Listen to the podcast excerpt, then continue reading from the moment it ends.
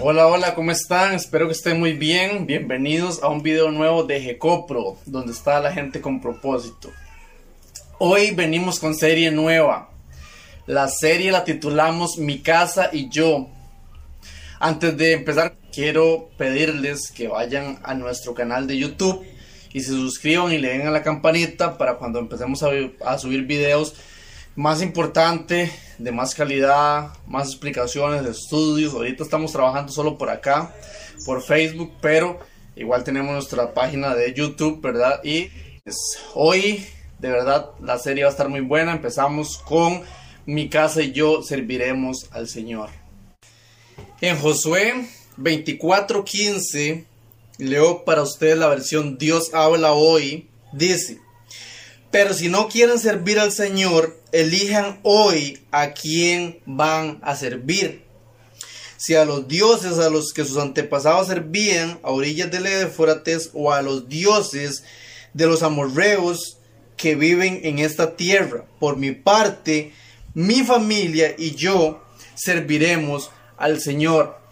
¿Por qué elijo mi casa y yo? Por esto, porque agarrándome de Josué 24:15, Josué lo que está diciendo es que en este momento, al igual que en aquel tiempo, hay mucha gente que empieza a servirle a un montón de dioses, que tiene un montón de dioses.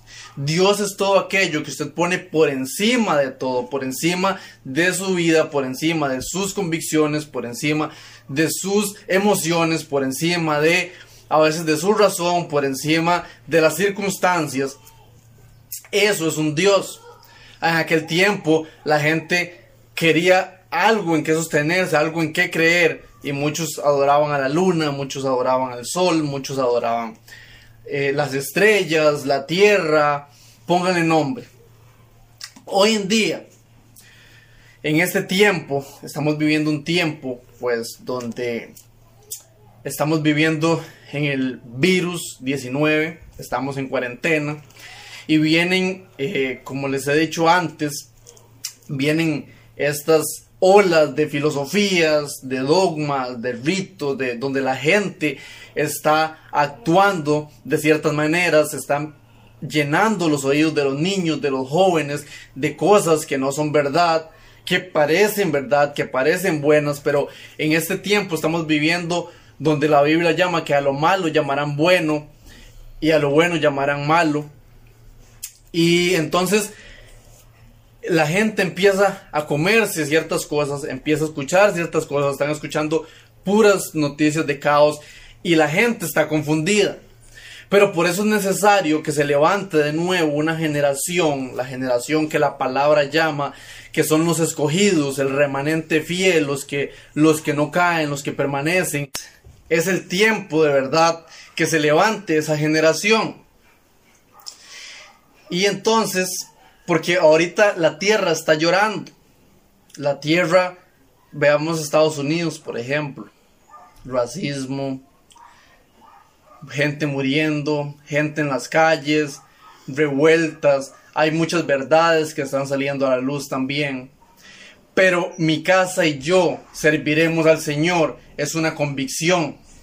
Es tiempo de volvernos a Dios. Hoy la gente está huyendo y la gente encerrada está de verdad pues alejándose de Dios, huyendo de Dios, enojadas con Dios. Mucha gente no está escuchando ni prédicas, ni, ni adorando, ni nada. Estamos, y algunas cosas son normales de nosotros por, por, por la mente, por lo que estamos pasando, que no estábamos acostumbrados pero tiene que levantarse de nuevo ese valor, esa fuerza, esa, e, el Espíritu Santo. Tenemos que invocar al Espíritu Santo y decirle, ven a nuestro hogar, ven a nuestra casa, que mi casa y yo serviremos al Señor. Eso es una convicción, es una decisión fuerte que debemos levantarnos y retomar.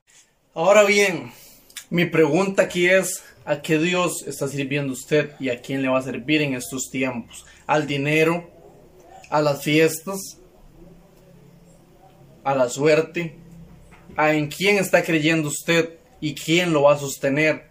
¿Y qué está haciendo aún más usted? Porque aquí no es, tenemos que luchar por nuestras convicciones, por nuestros valores, tenemos que luchar, sí, y, salir y, ir a, defender lo que, lo que hoy están haciendo mal. Pero sobre todo, usted y yo necesitamos ser sal y luz a un mundo desde adentro. O sea, nosotros somos los que tenemos que tener esa postura como la de Josué que dice, en mi casa y yo serviremos al Señor. O sea, yo soy el que tengo que hacer, yo soy el que tengo que vivir un testimonio que la gente quiera seguir. Y entonces, por eso, en Marcos 9:42 dice, a cualquiera que haga caer en pecado a uno de estos pequeños que creen en mí, mejor le sería que lo echaran al mar con una gran piedra de molino atada al cuello. Si tu mano te hace caer en pecado, corta. Y ahí sigue hasta el versículo 50 diciendo ciertas cosas que nos deberíamos contar o lo que nos va a causar hacer que nosotros hagamos caer a alguien más. Y el, el 49 dice, porque todos serán salados con fuego, la sal es buena, pero si deja de estar salada, ¿cómo podrían ustedes hacerla útil otra vez? Tengan sal en ustedes y vivan en paz unos con otros. Entonces, usted y yo, de verdad, tenemos que vivir una vida de testimonio, una vida de sal, una vida, ¿qué significa eso? Una vida que le dé sabor al mundo, una vida que brille, una vida que contagie a otros, una vida que haga sin decirle nada a los demás, porque nosotros no somos quienes para juzgar, la gente vea que nosotros vivimos mucho más felices, que nosotros vivimos mucho más estables, que nosotros tenemos salud mental y emocional, que nosotros estamos siendo elevados a un nivel de excelencia a través de lo que nos enseñó nuestro Padre, lo que nos enseñó nuestro hermano Jesús. Entonces es tiempo de ponernos serios, iglesia. Es tiempo de levantarnos de verdad, de, de, de no encerrarnos en lo que está pasando, sino más bien revolucionar. Este es un tiempo de cambio y es un tiempo de revolución